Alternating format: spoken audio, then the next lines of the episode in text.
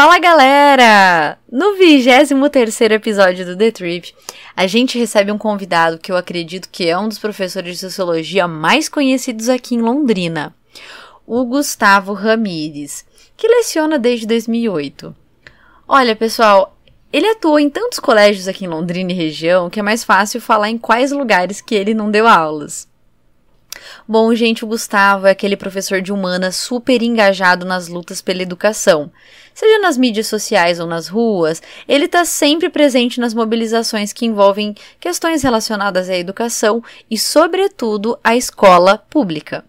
E por falar em lutas, nesse podcast ele vai comentar sobre a reforma do ensino médio, como por exemplo a absurda redução das disciplinas de arte, filosofia e sociologia. Além, é claro, de comentar sobre a militarização das escolas e, recentemente, a realização da prova para os professores PSS em meio a uma pandemia resultado das medidas descabidas do atual governador do Paraná, que, como um bom rato que é, vem roendo de maneira famigerada os direitos e a saúde física e mental daqueles que trabalham na área da educação. É, galera, os temas são tensos, porque afinal de contas o cenário que a gente está vivendo, tanto a nível federal quanto estadual, é de inúmeros retrocessos, mas a gente precisa lançar luz a essas questões e refletir sobre as consequências de tudo isso, não só para nós professores, como para toda sociedade de maneira geral. Portanto, ouçam com atenção a mensagem que o Gustavo veio aqui compartilhar com vocês. Pensem e repensem sobre o que aqui for dito e aproveitem para curtir esse som incrível do Ramones que o Gustavo como um grande fã que é, escolheu para servir de trilha sonora para os temas difíceis, porém necessários, que aqui serão discutidos. E vem com a gente que a viagem vai começar.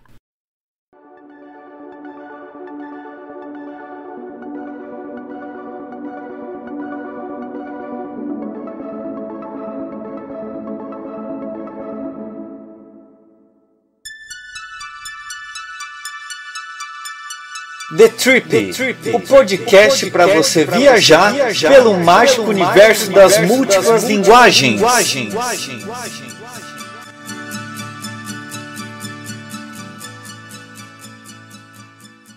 Olá, tudo bem? Então, meu nome é Gustavo Ramires, eu sou professor PSS de Sociologia e Ensino Religioso no Núcleo de Londrina. Eu sou professor desde 18 de setembro de 2008. Minha vida na educação começou no Colégio São Rafael, em Biporã, como substituto de uma professora de Geografia e de História. E também era tinha havia umas duas turmas de ensino religioso. Então já fui colocado ali no caldeirão, né, da educação, numa disciplina complicada de lidar, tal. E a partir de então começamos ali, né, da aula e estamos até hoje no PSS. Eu sou um cara de sorte, tá? Eu me formei em sete, em sete meses já estava lecionando, né? Não em sociologia, né? Foi um pouco depois. Foi em 2010, se eu não, se eu não me engano. É, mais ou menos isso. É, 2010, 2011. E tô aí até hoje, dando aula de sociologia e tal. E a luta, eu acho que, para começar, né, pra gente conversar, começar esse bate-papo, acho que todos os educadores no Brasil devem começar a pensar aquela frase de que a educação no Brasil ela é colocada como um projeto para não dar certo. Essa ideia de que o, o Darcy Ribeiro coloca, né? A educação no Brasil ela é feita para não dar certo. É o projeto para não dar certo. Então, para ser professor no Brasil, você tem que ter ciência disso. Então é um desafio ser professor no Brasil. Professor no Brasil é um processo de luta constante, de avanços e retrocessos, né?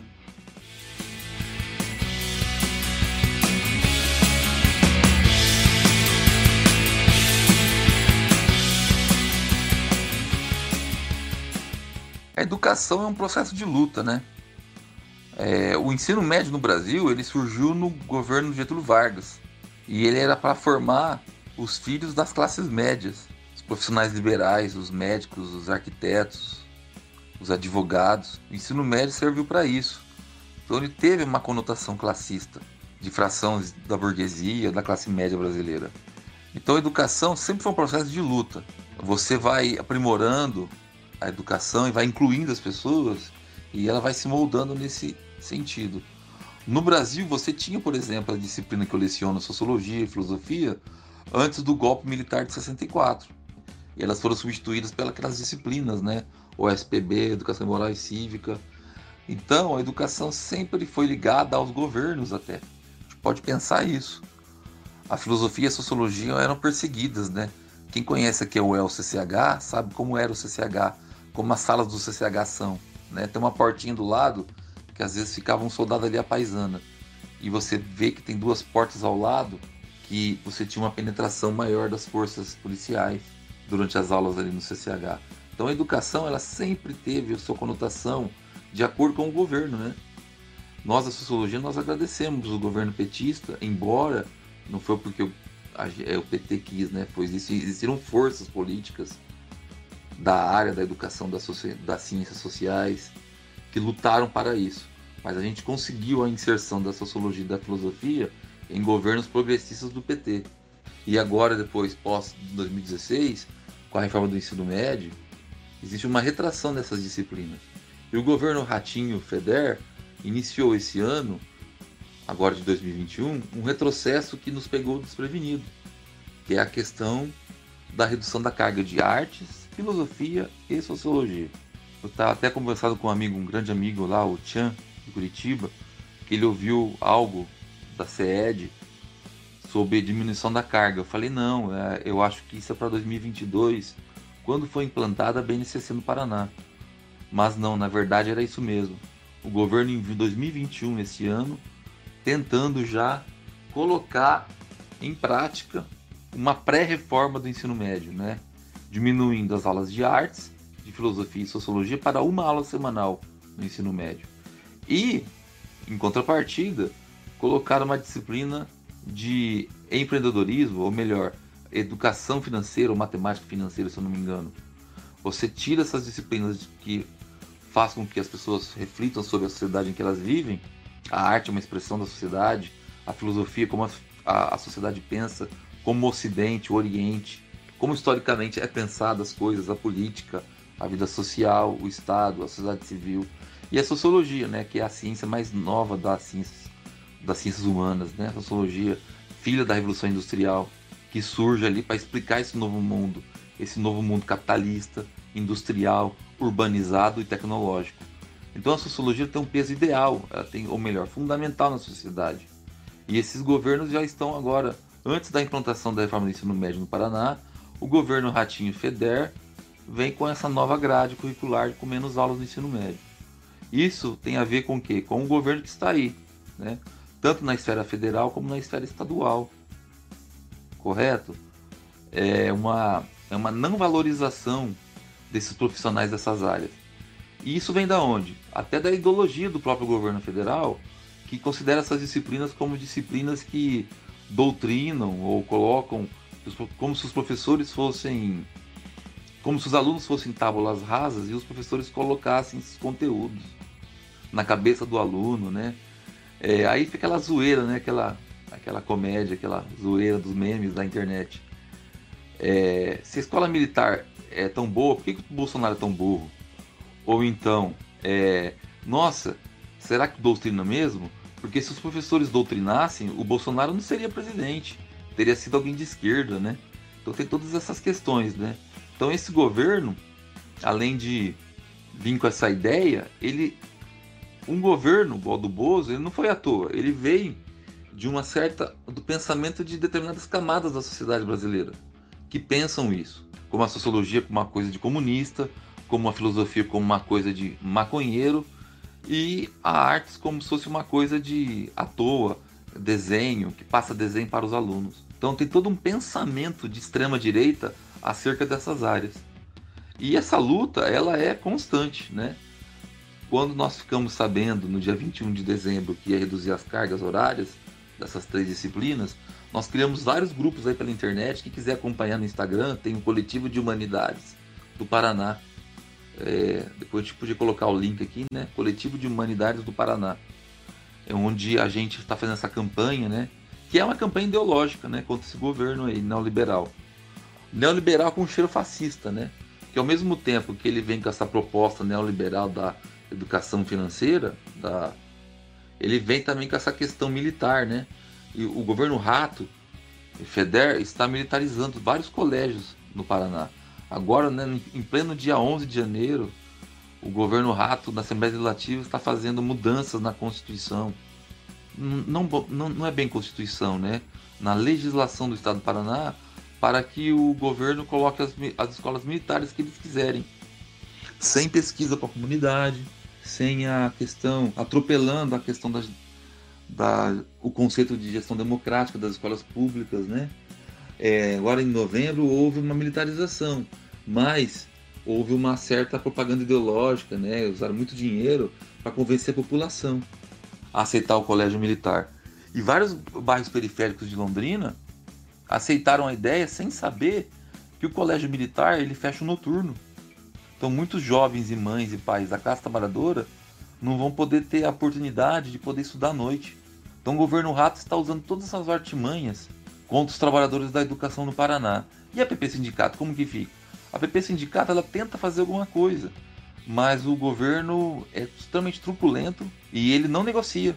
Vocês podem ver que o governo do Rato, o Feder, Renato Feder, o secretário Renato Feder, ele nunca sentou com a PP para debater as pautas da educação. O senhor Renato Feder sempre manda um representante para discutir com a PP. A APP, quando vai negociar na SED, ele sempre manda um representante, sempre dá desculpa para não negociar com os trabalhadores. Então nós vivemos um momento de é, um momento muito delicado na luta de classes, né? E nessa luta pela educação. Estamos vivendo um momento muito difícil em que o governo Ratinho ele atropela as, as instâncias de representação dos trabalhadores da educação. Ele não negocia. É impressionante, né? O governo Richa era mais ou menos parecido, mas chegava um momento que o governo Richa negociava com a categoria. O governo Rato não, o governo Rato ele atropela. É, ele atropela essas instâncias. E ele inventa mentiras, né? Essa questão da prova do PSS foi muito isso. Parece que eles negaram, eles meio que esconder os dados aí para poder ter essa prova. Não sei se vocês viram, acompanharam, na semana que antecedeu o dia 10 de janeiro, o próprio Jornal Nacional disse que parece que ficou dois ou três dias sem o, o governo do Paraná passar os dados, né?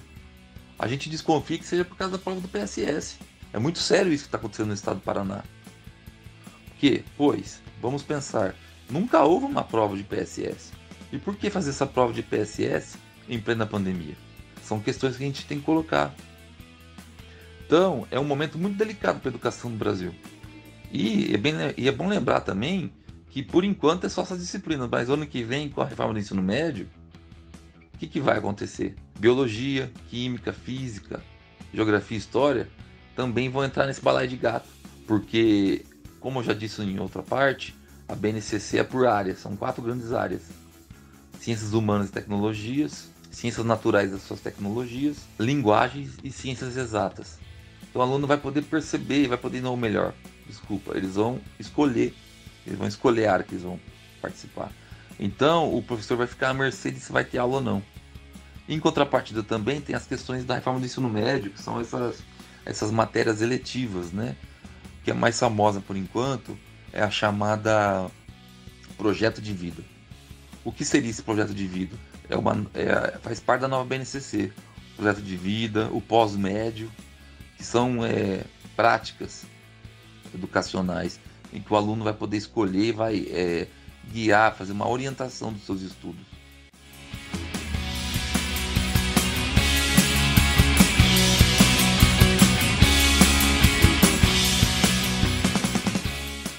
São momentos, né? Nós estamos vivendo um governo de retrocesso militar, Paraná. É um momento difícil, mas a gente tem que superar. A gente, a gente vai superar. Mas precisa resistir. A gente precisa se organizar em coletivos, como esse do coletivo de Humanidades do Paraná. Até porque em 22 vai entrar outras disciplinas do Balai de Gato. Isso vai ser ampliado com certeza. Ah, nós temos, nós como educadores, nós temos que criar a consciência política, né? De que nós estamos vivendo num momento de retrocesso e nós precisamos, nós precisamos nos organizar politicamente.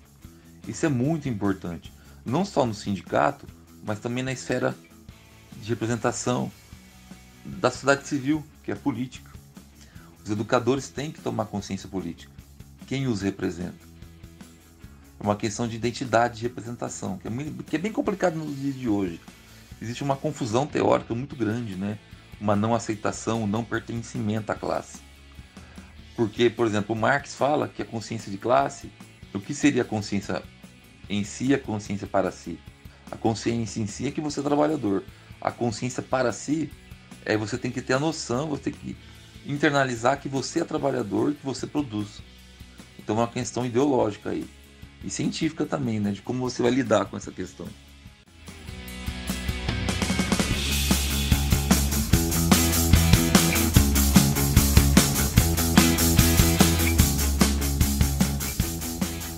Trabalhadores da educação, eles precisam ter a consciência de classe. Mas como ver a consciência de classe?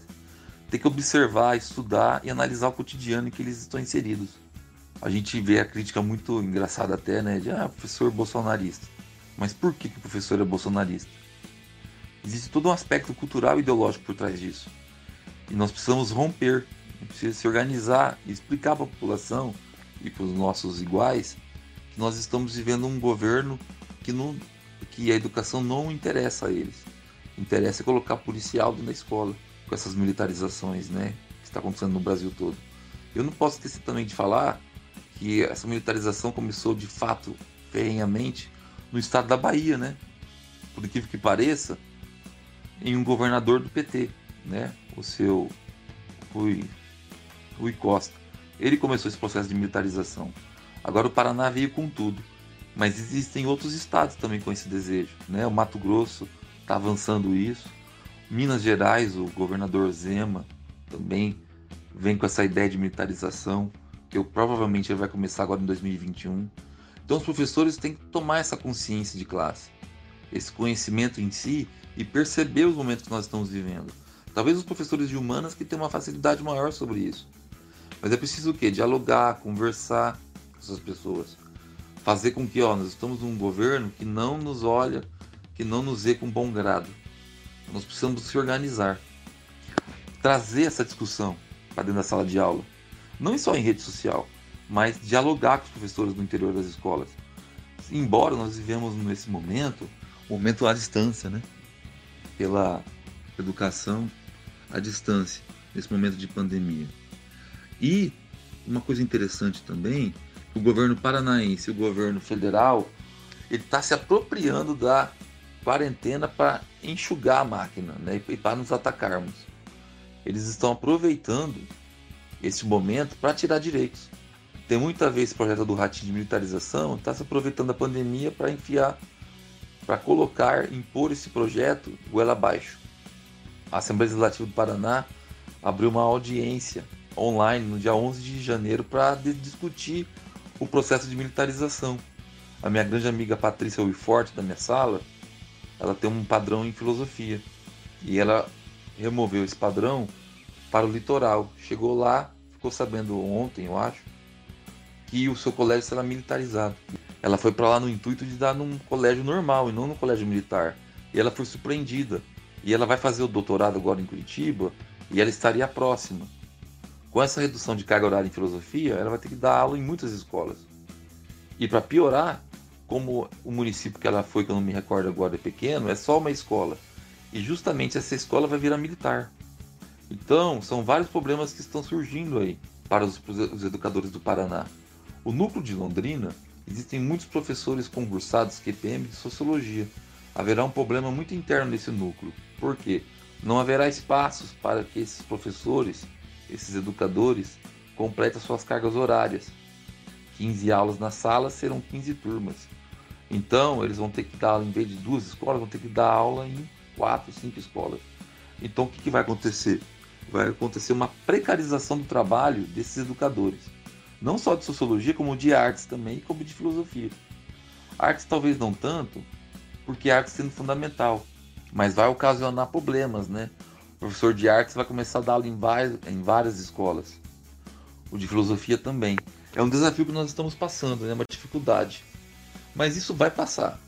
Nós temos que ser fortes, resistentes, que isso vai passar. Como que nós podemos mudar isso? Através da luta política, da consciência política 2022 está aí, né? O ano que vem. Nós não podemos esquecer que o ano que vem é um ano de eleição. Então nós temos que nos organizar e refletir e discutir sobre essas pautas. Que está em jogo na educação para 2023? O que está em jogo com a reforma do ensino médio? Quais serão os limites dessa reforma do ensino médio? Como nós podemos superar esse momento trágico, esse momento de retrocesso? Muitos professores temporários como eu terão muitos problemas de conseguir aulas. Então nós temos que discutir esse ano sobre a educação no Paraná e a educação no Brasil como um todo. E saber mudar essa conjuntura. Como mudar essa conjuntura? Diálogo, organização, criação de coletivos, para fortalecer essa luta sindical. Uma coisa muito importante de nós estarmos aqui conversando sobre o sindicato. O sindicato é uma estrutura burocrática. Existe uma direção estadual, por exemplo, no Paraná, que ela nos representa legalmente, legitimamente, através de uma constituição de regras, uma norma. Mas o sindicato, quem faz o sindicato? É a pergunta que eu faço. O sindicato, quem que faz o sindicato? São os trabalhadores. Não existe sindicato sem trabalhadores. Existe uma representação burocrática, mas existe também o que? As pessoas que contribuem com esse sindicato, nos coletivos, nos núcleos, pagando o sindicato. Então, o sindicato somos nós. Não é só a direção estadual, nós somos o sindicato. Então, o sindicato é uma estrutura burocratizada que nós temos que romper essa, essa burocratização. Nós, da base, nós temos que fazer o sindicato. O sindicato é composto pelos professores. São os professores que devem compor o sindicato. Eles que devem construir a luta sindical. Quando você tem um sindicato organizado por baixo, a direção estadual se sente obrigada a se, a se mexer, a se organizar. Então os trabalhadores eles devem estar pressionando sempre a direção estadual, porque senão o sindicato vira aquela questão de burocracia. O Max Weber fala que as instituições no capitalismo elas tendem ao quê? A se burocratizarem. O Estado se burocratizar e, obviamente, a sociedade, a escola burocratizar, né? O sindicato não está fora disso. Então, o sindicato vive esse período de burocratização. Parece que existem pessoas que estão no sindicato para manter os seus empregos, para ter um salário, ou, ou simplesmente para não estar na sala de aula. Então nós temos que romper essa burocratização do Estado. A base de todo sindicato que tem que forçar, tem que se organizar para a direção estadual se ver forçada a lutar pela gente. Então por isso que nós precisamos, eu reforço, que nós temos que forçar o sindicato, nos organizar por baixo nos organizar na base do sindicato, participar das reuniões, articular com o seu representante de classe, seu representante sindical local, dialogar, buscar os coletivos, forçar o sindicato a fazer cursos de formação política, de organização política, tentar entender, fazer campanhas, palestras sobre a nova reforma do ensino médio, sobre a nova BNCC, os desafios que nós vamos encarar aqui no Paraná em 2022, como que funciona a BNCC, os empregos que vão custar, a vida dos trabalhadores que está em jogo, a precarização do trabalho, a supressão dos salários, como isso vai se dar, como vai ficar a questão dos professores de matemática que terão várias aulas, e o professor de biologia, e o de química, e o de sociologia, e o de geografia. Vai ter menos aulas na reforma do ensino médio. Então nós temos que discutir isso. É muito importante a gente fazer essa discussão nesse ano de 2021. A luta não se finda ela é sempre contínua. Nós estamos no momento de retrocesso. Nós, nós não estamos na luta sindical, política, para conquistar direitos.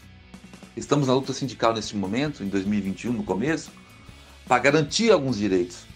A data base, o governo Rato não quer dar um e-mail que ele negociou na última greve. Hora atividade. Já faz quatro anos que no sindicato, na PP Sindicato, que nós não discutimos mais a questão do, das 33% de hora atividade. Então nós vamos perdendo direitos, nós estamos perdendo direitos e às vezes a gente não se dá conta dos direitos que nós estamos perdendo. Então nós temos que fazer essa discussão no interior do sindicato.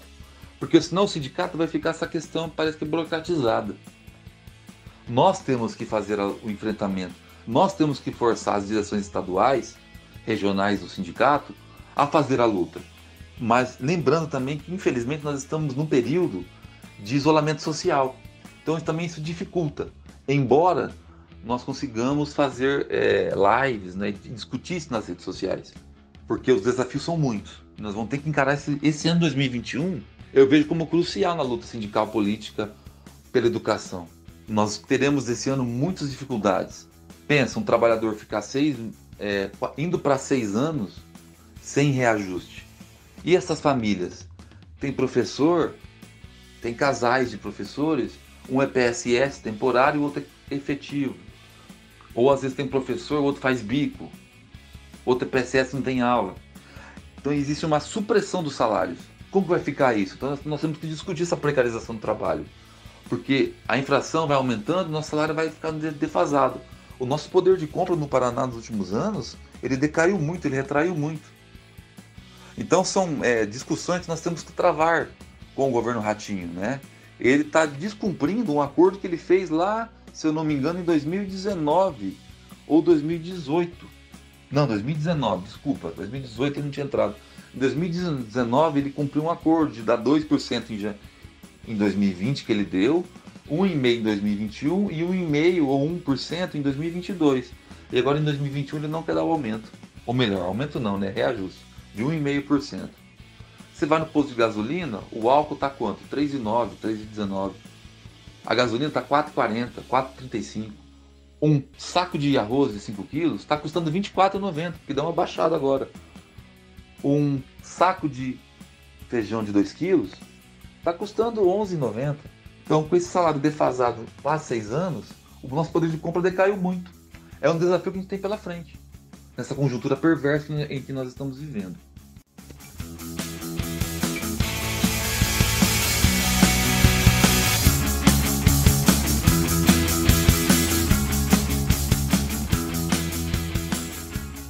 O que é ser um professor PSS? Como viver como PSS? Ah, o cara não passa num concurso. Não é bem assim. Eu passei num concurso no estado. Estou esperando minha nomeação em outro estado. Nós prestamos concurso, nós estudamos todo dia, né? Eu sou PSS não porque eu quero. Eu queria ter passado no concurso em 2013, mas não aconteceu. Houve muitos, muitas críticas e irregularidades, uma banca muito controversa porque o Estado do Paraná tem institutos de pesquisa estaduais e usaram privado, a PUC, no governo Beto Richa. E houve muita crítica na época nesse concurso. No começo, quando começou a chamar os efetivos, eu fiquei com medo, né? Confesso. Mas a gente foi encarando, encarando, fui encarando. Muita ajuda também, né? Muita força de vontade. E PSS é isso, né? O PSS é o tapa-buraco do Estado. Por que, que existe o PSS? Concurso público é para efetivar o pessoal. E por que existe PSS? E por que, que não abre um concurso no Paraná? Por que é tão difícil? Por que nós estamos indo para oito anos sem um concurso no Paraná? Porque o PSS é mais barato. O PSS não sobe de nível. É um contrato precário. Geralmente o Estado te contrata em fevereiro e manda embora em dezembro. Ele paga os direitos da CLT mas o, educador PSS fica sem salário em fevereiro e março. Até a gente brinca entre os amigos aí que março é o mês do terror, né? A gente pega aula em fevereiro e só vai receber 31 de março. Então existe toda uma vida, né? Um jeito de ser PSS. A gente tem que guardar o nosso 13 terceiro, como diz um amigo meu Dieno, né? A gente só vê o 13 terceiro como 13 terceiro quando você vira efetivo.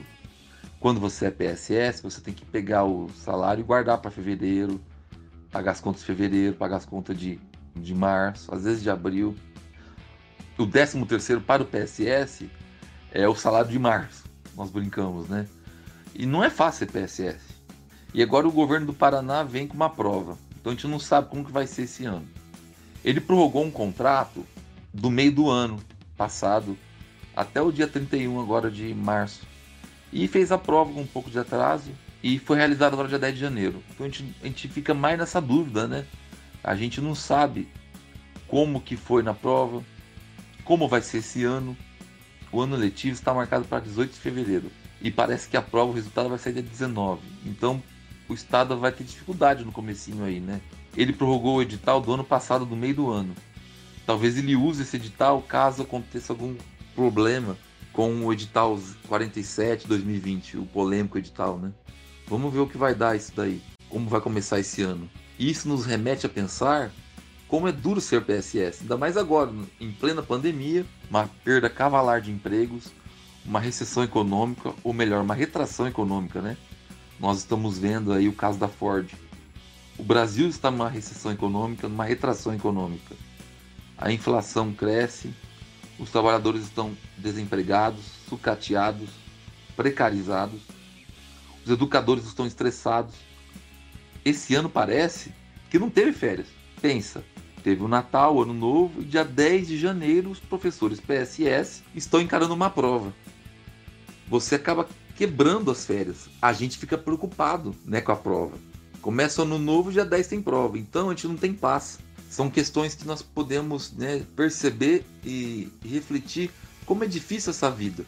E voltando ao caso do começo dessa discussão, o PSS ele existe para substituir professores que entram em licença médica. O governo Ratinho tirou a licença prêmio. Mas o PSS existe o quê? Para suprir a ausência do professor doente. Como estamos caminhando para oito anos sem concurso, existem muitos professores PSS. Existem escolas em Londrina que só tem professor PSS praticamente. Escolas do campo, você encontra ali, por exemplo, um secretário, o diretor, às vezes nem a pedagoga é QPM. Então, como o Paraná caminha para oito anos sem concurso, você tem uma inclusão de PSS com aulas definitivas. O que seria aula definitiva no Paraná? É a aula que vai ficar com você até dia 31 de dezembro. O PSS não era para um professor ficar com a aula até dezembro. O PSS serve para substituir os professores com algum problema de saúde ou uma licença. E o PSS não. Em muitas escolas, eles são a maioria das escolas. Porque faz muito tempo que não há um concurso público no Paraná. para terminar nossa conversa, eu queria agradecer a atenção de todos que ficaram até agora assistindo o podcast. E eu queria passar a mensagem de que a educação no Brasil, historicamente, sempre foi um processo de luta. Houve avanços, retrocessos, e neste momento estamos tendo um retrocesso de uma forma muito rápida e cruel. Mas isso vai passar. Nós temos que ser fortes, temos que nos unir, participar do sindicato, nos politizar, fazer os movimentos, participar das, dos coletivos e precisamos estar juntos, fortes e unidos, porque é um momento muito difícil, mas nós temos tudo para superar. Unidos, nós vamos conseguir superar isso tudo. Eu gosto muito de uma frase do Marx que ele fala: todos os homens devem ter condições de viver e fazer a história. Essa frase ela é muito cativante para mim. Eu tive contato com essa frase num cartão de telefone da PP Sindicato, na época que eu nem era professor. E a educação é isso, né? É dar condições aos alunos de poder ter uma condição de poder mudar a história. Com o conhecimento científico, acadêmico, das letras, da matemática, da história, nós conseguimos superar as, as contradições do capitalismo. Então é isso que nós temos que trazer aos alunos, né? Condições materiais para que eles possam produzir a história e fazer a história. Então é isso, e a luta continua.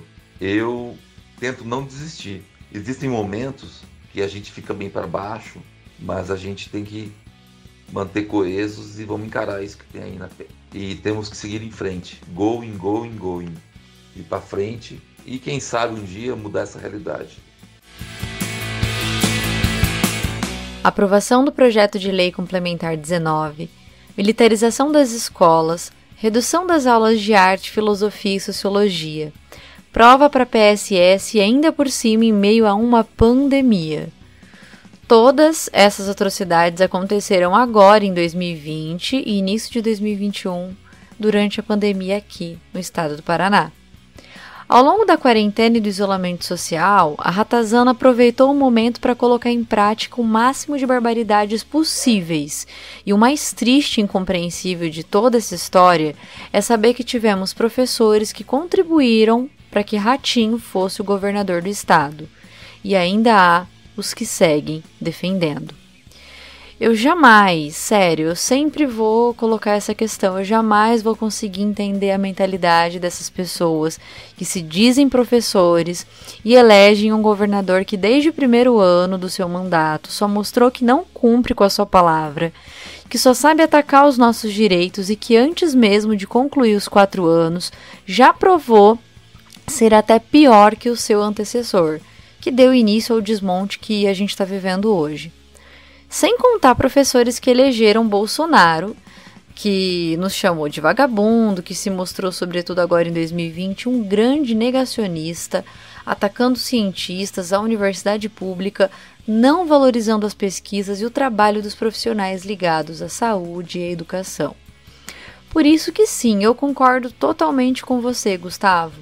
Tá faltando e muito consciência política e consciência de classe para a população brasileira, porque do contrário, não teríamos no poder políticos dessa estirpe. Que em 2022 as pessoas saiam desse delírio coletivo, dessa insanidade, dessa cegueira que só está afundando o Brasil que só está fazendo com que cada dia mais pessoas morram e sigam morrendo pela incompetência, irresponsabilidade e desumanidade provenientes desse presidente.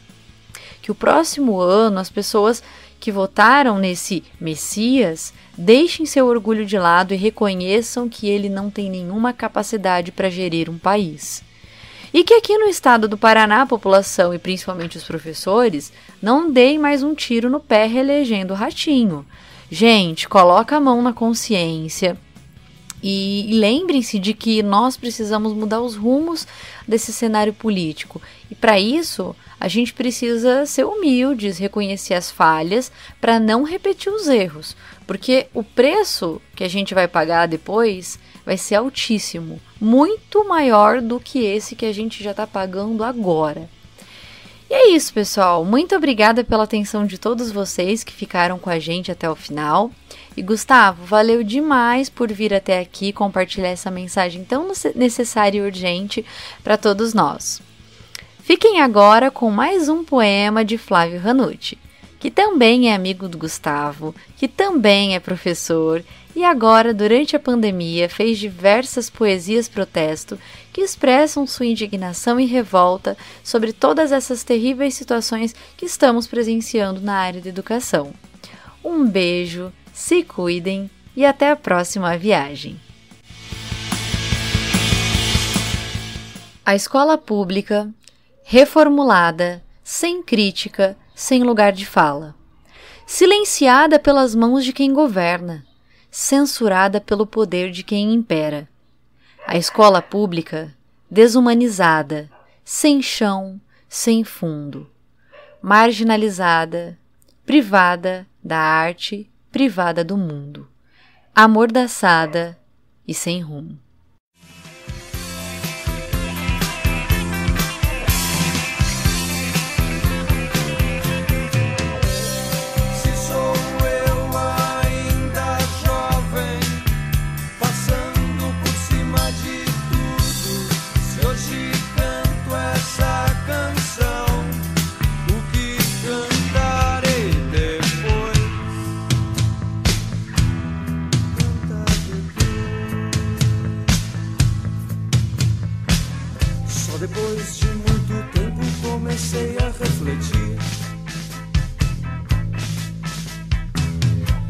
Você